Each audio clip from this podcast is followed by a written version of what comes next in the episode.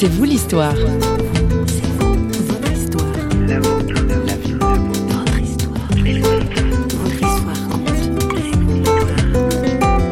Et là, je, passe la nuit dans la chambre avec un gaillard qui va, dans un premier temps, m'enrouler de couverture, me mettre dans la baignoire et mettre un fond d'eau, mettre au bain-marie. Et lui me fait euh, Ah, tu dois être un, un bon croyant, toi, parce que tu as pris une Bible. Si ton Dieu peut faire quelque chose pour toi, c'est bien. Certainement qu'il va pas te laisser mourir ici. Mais c'est aussi à toi à lui montrer que tu as envie de vivre.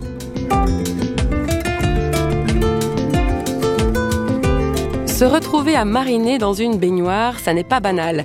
Christophe Rosé a bien failli mourir de déshydratation à l'occasion du raid moto d'Orion Paris-Tamanrasset. Bonjour et bienvenue dans C'est vous l'histoire. 12 500 km à avaler à moto en équipe en une vingtaine de jours, un défi, un exploit sportif et moral au col de la Secrème, à 80 km de Tamanrasset, à l'ermitage du Père Foucault. Christophe Roset, notre invité, et son équipe font une expérience particulière, pour ne pas dire spirituelle, autour de la lecture du psaume 121. Je lève les yeux vers les montagnes, d'où me viendra le secours. Le secours me vient de Dieu. C'est ce que notre invité suisse valaisan a vécu dans la suite de son périple. C'était à la fin des années 70. Il a tout juste 20 ans. Il raconte son histoire au micro de François Sergi.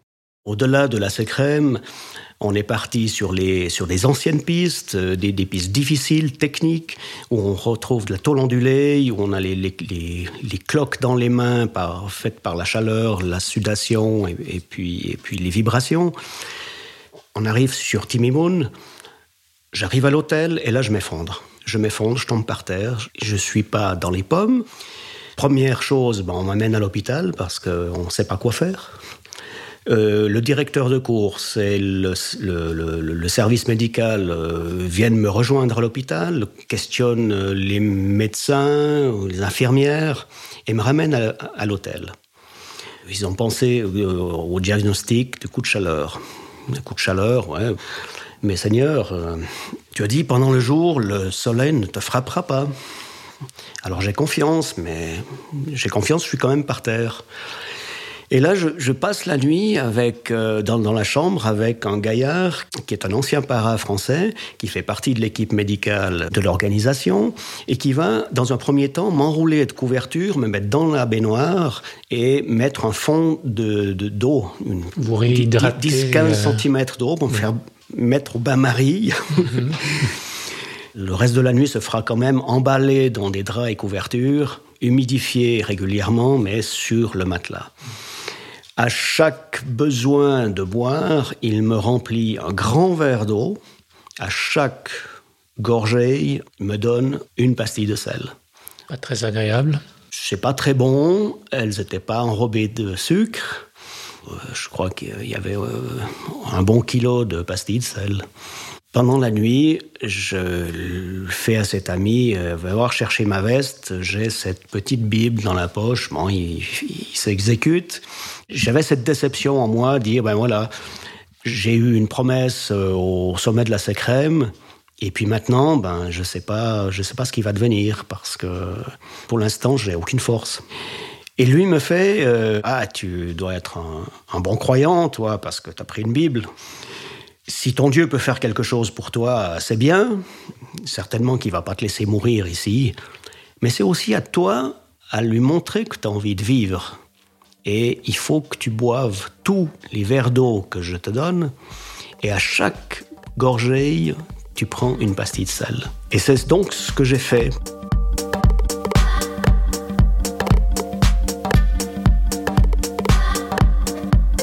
Pendant que je chargeais ma moto, l'équipe médicale, elle, me cherchait dans la chambre pour me rapatrier. Mhm. C'est là que le, médecin m'a dit Mais t'es un miraculé, toi Un miraculé. Pourquoi il disait ça? lui, il le disait parce que c'est un professionnel de la médecine, il sait ce qu'est un coup de chaleur. Mais pour moi, simplement, je me sentais mieux. J'avais pas eu l'impression d'avoir vécu quelque chose de mystique. Passé à deux doigts de la mort Absolument pas. Effectivement, j'ai pu reprendre la route. Et moi, je me, j'attribuais ça à ma bonne santé de valaisan, euh, de montagnard. Euh, On est toujours fier quand on peut prouver que c'est de soi-même qu'on est arrivé à faire les choses. Il a fallu que le temps passe, que je prenne conscience de ce qu'est un coup de chaleur pour comprendre qu'on ne peut pas être guéri en quelques heures. C'est pas un simple coup de soleil. C'est pas un simple coup de soleil, c'est l'épaississement du sang. C'est le déséquilibre du sel dans le corps. Le, le sel faisant rétention de l'eau, moins de sel, l'eau s'en va, donc la sudation augmente, entraînant une partie du sel restant qui augmente le déséquilibre. Et il faudrait à ce moment-là avoir des boissons salées ou des boissons isotoniques. Mais on a bu l'eau qui était présente sur place et qui m'a totalement déshydraté en, réalité. Et l'épaississement du sang fait que le cerveau, à un moment donné, augmente de température. Le site de la Croix-Rouge française m'apprend que à 40,6 degrés plus de deux heures, deux, deux ou trois heures, des séquelles irréversibles Ils sont en, en, en, endommagent, sont Ah, constatées, oui, oui, oui. endom- endommagent le cerveau. Donc c'est la mort. Donc vous avez réalisé des années plus tard. en Alors c'est bien des années plus tard que j'ai réalisé que ce miracle avait bien eu lieu par rapport à cette guérison.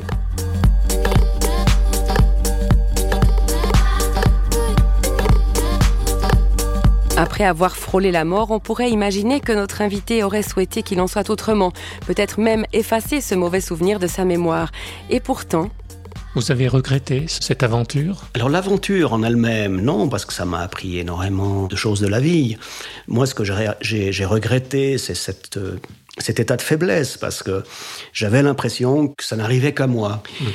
Avec les années qui ont passé, j'ai réalisé qu'en fait, c'était un grand gain que j'ai eu. Ces expériences qui sont très très fortes nous apprennent que on peut toujours aller de l'avant. Il y a toujours un après. On a l'impression que la vie va s'arrêter là. On est face à un mur qu'on ne pourra plus avancer. On a la face côté terre. Effectivement, on voit que le sol. Et quand on se tourne, quand on prend un peu de recul, on voit qu'il y a toujours un échappatoire, il y a toujours quelque chose derrière le mur qui nous empêche d'avancer.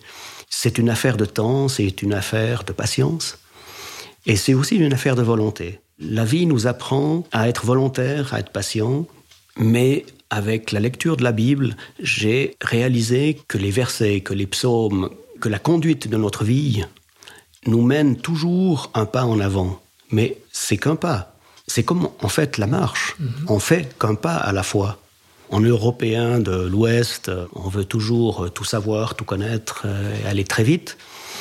Et la vie va à sa vitesse. Et quand on a l'impression d'être euh, perdu, d'être abandonné par la destinée, par les événements, il m'arrive souvent de penser, mais prends courage, t'es monté à la Sécrème, t'as traversé le Sahara, t'en es revenu, tu as été porté par ta force, par la force de Dieu, t'as été porté dans ta volonté d'aller en avant. Pensez-y maintenant pour les petites choses qui sont là. J'y pense régulièrement dans les difficultés familiales, dans les difficultés professionnelles, qui permettent de passer les mauvais caps. Il ne faut pas qu'on regarde simplement son infortune momentanée.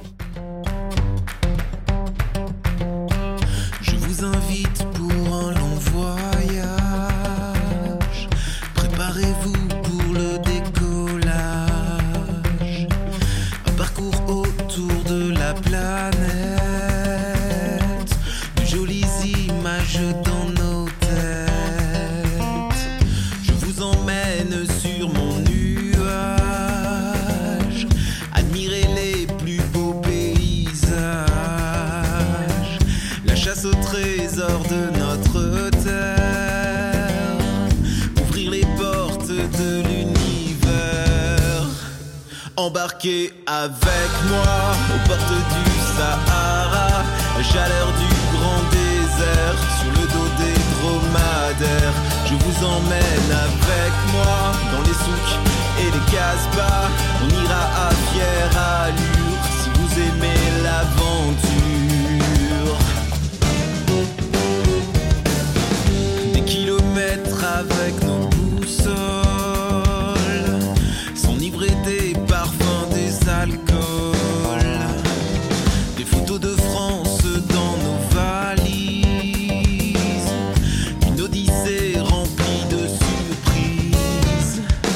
Embarqué avec moi au sommet de l'Himalaya, jusqu'aux neiges éternelles, à l'heure où le jour s'éveille, je vous emmène avec moi, goûter au wok, au soja, et rompre avec la routine sur la muraille de Chine.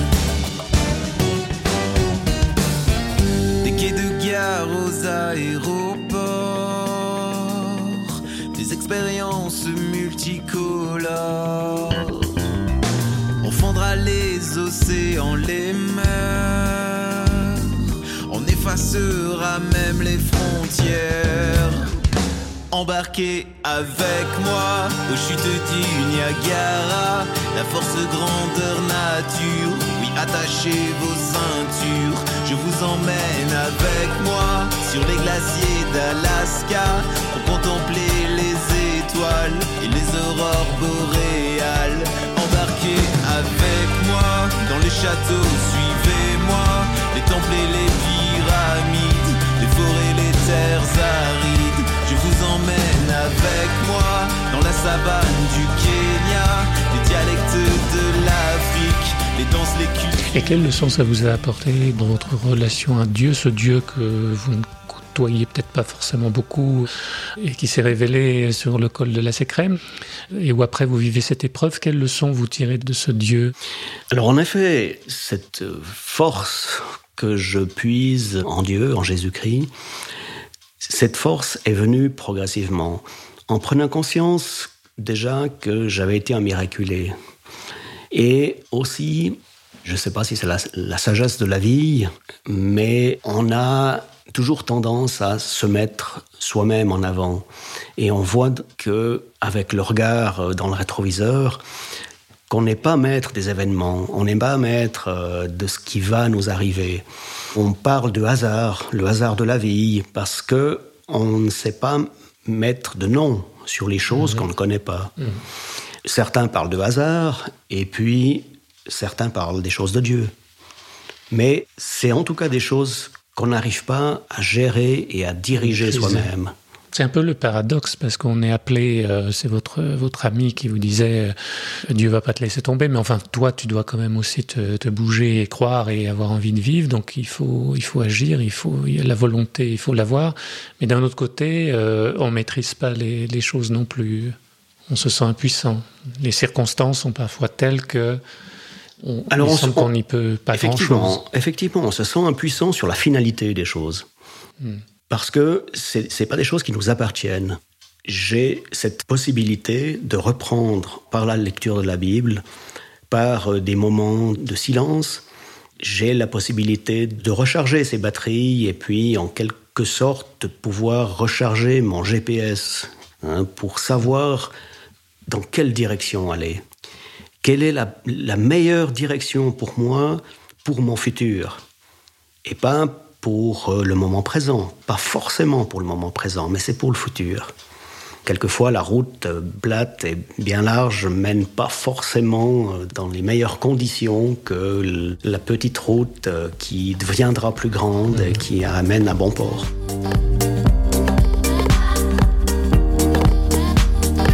Avez quel âge aujourd'hui, Christophe Rosé Ça fait 58 ans. 58 ans, toujours euh, en moto ou pas? Sur les routes Encore, euh, encore sur les routes, Encore ouais, sur avec les routes. le peu de temps que j'ai à disposition, mais encore sur les routes.